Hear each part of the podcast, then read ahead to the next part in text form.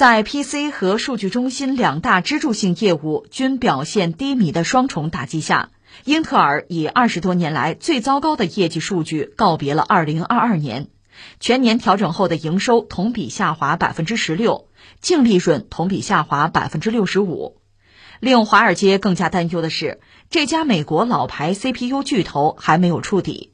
英特尔预计，二零二三年一季度营收可能同比下滑百分之四十以上，总额比分析师预期低了三十亿美元，净利润在调整后可能出现亏损，一时激起千层浪。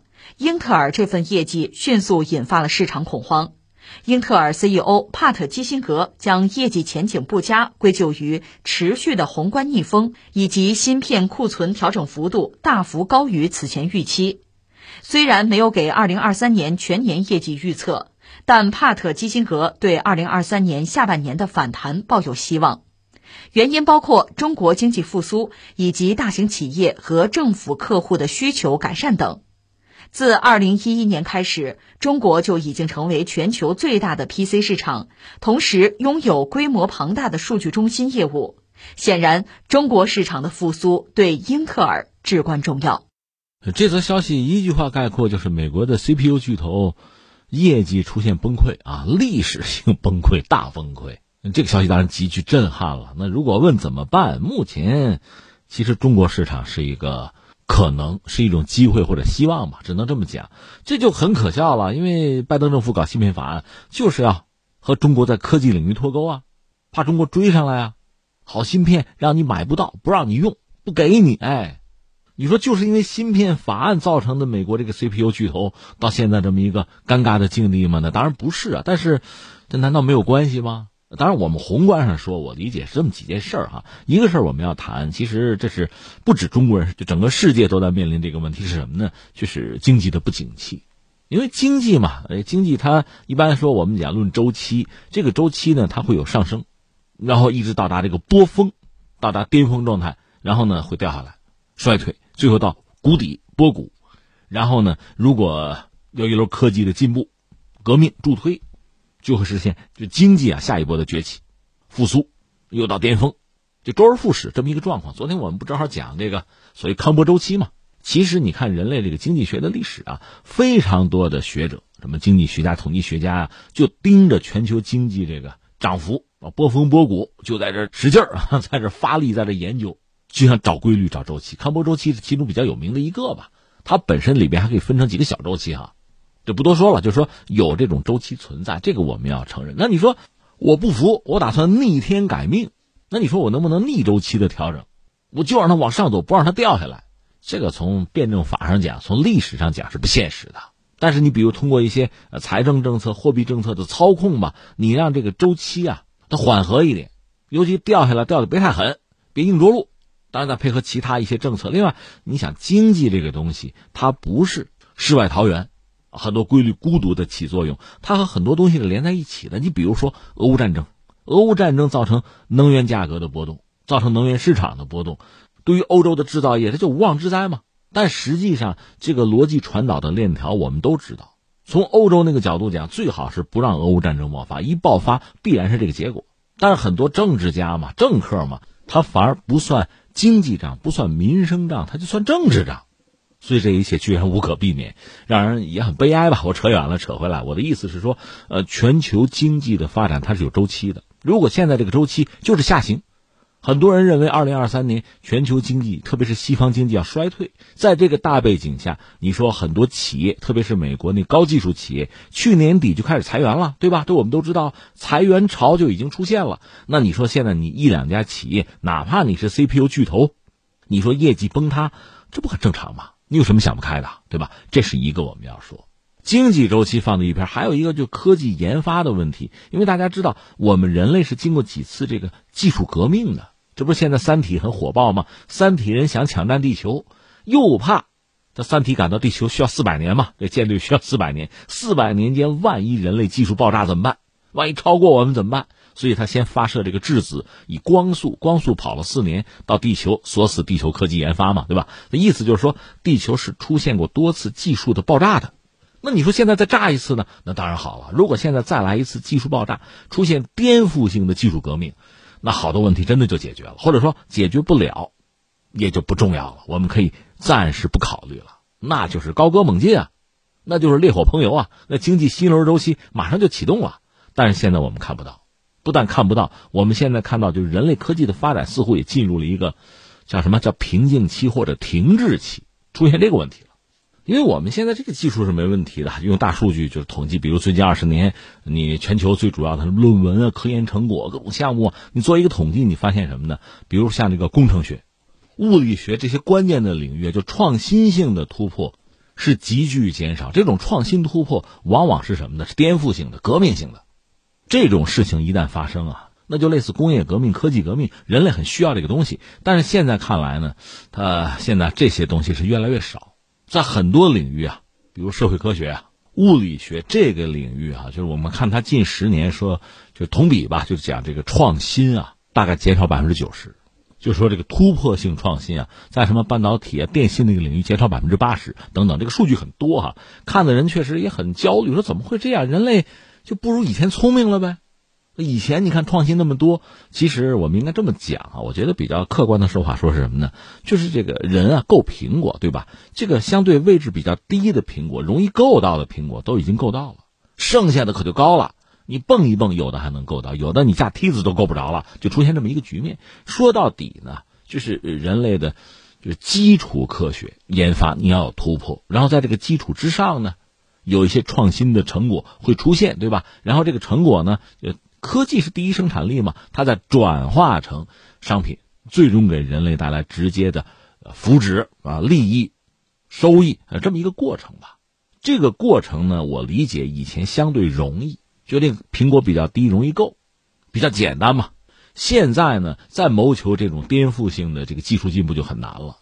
这方面的这个研究啊、思考，我也看到过一些，感受也很深。一个什么呢？它确实需要一种范式的革命，不是简单的累加什么量变带来质变，不是的。你说你做出蒸汽机来了，你一万台蒸汽机，你也不可能把飞机送上天，对吗？反而蒸汽机越多，飞机越不可能飞上天，它太重嘛。那飞机需要什么呢？早年间需要这个活塞螺旋桨啊，这么一种动力系统啊。后来就是喷气式了，喷气式飞机跑得再快，能够超过音速，那又怎么样？你没法脱离地球引力啊。你到不了太空，那靠什么？目前靠火箭发动机，虽然是化学能比较低级吧，但是那比喷气发动机又是一个进步。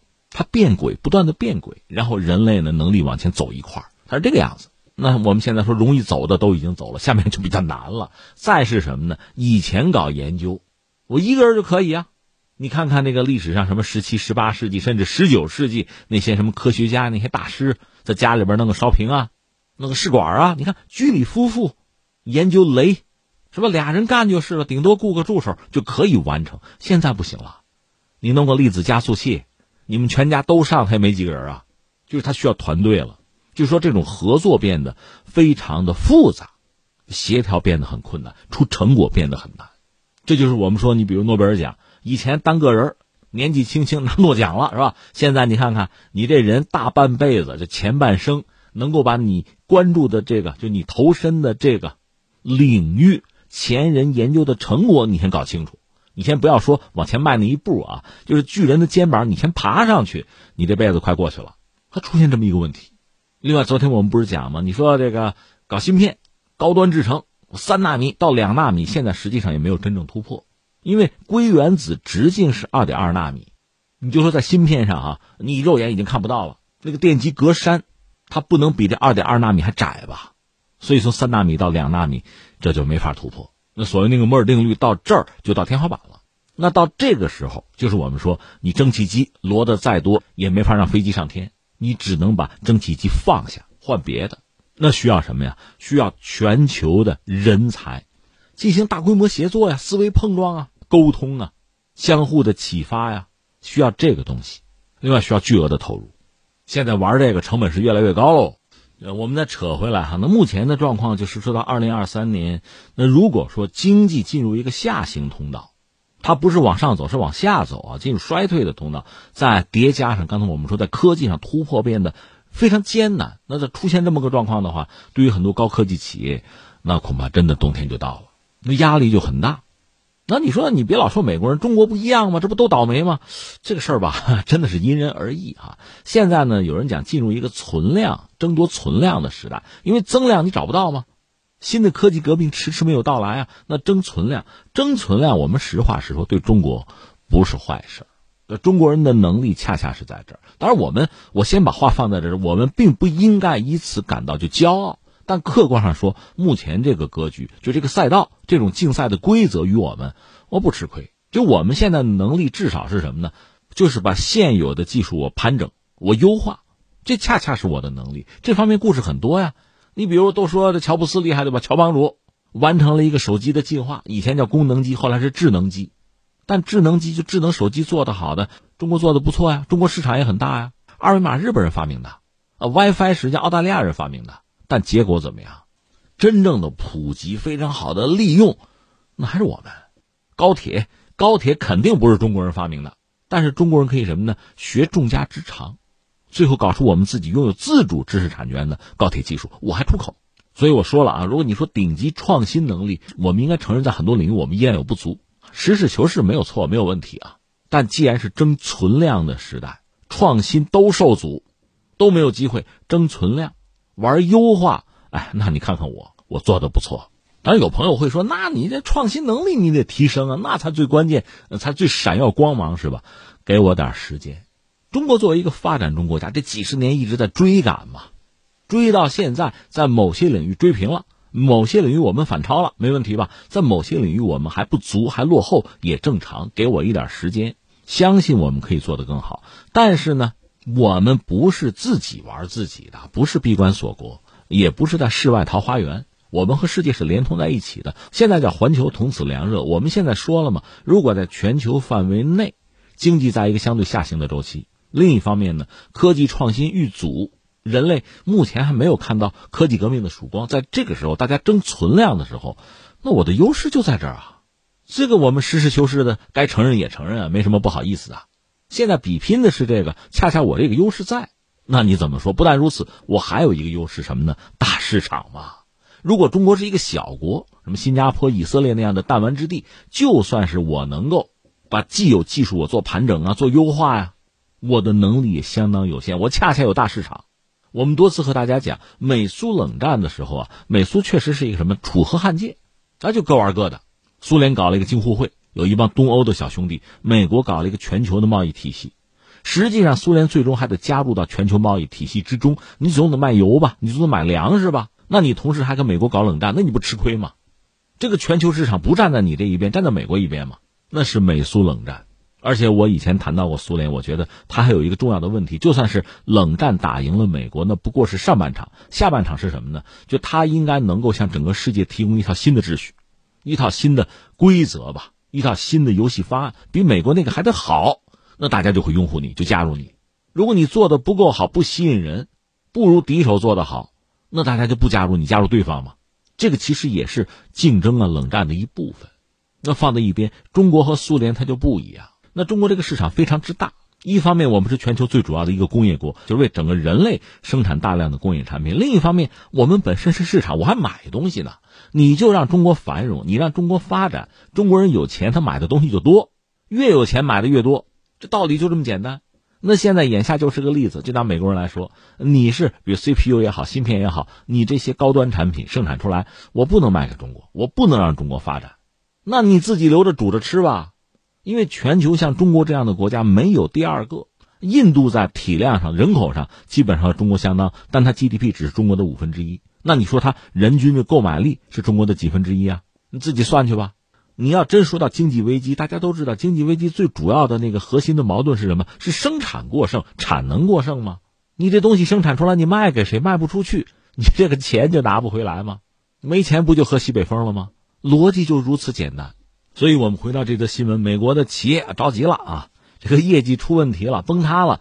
那你想的原因是什么？一个就是全球经济在下滑，大家的需求，整个全球市场需求都在萎缩，你生产的东西就会卖不出去，这是一个问题。再有一个问题，还有竞争对手呢，这事儿又不是你一个人办，做 CPU 啊，做芯片啊，全球也有很多家企业在做呀。现在市场变小，大家争的就激烈呀，你争不过人家了吗？那你说应该怎么办啊？要么关门大吉，死去，对吧？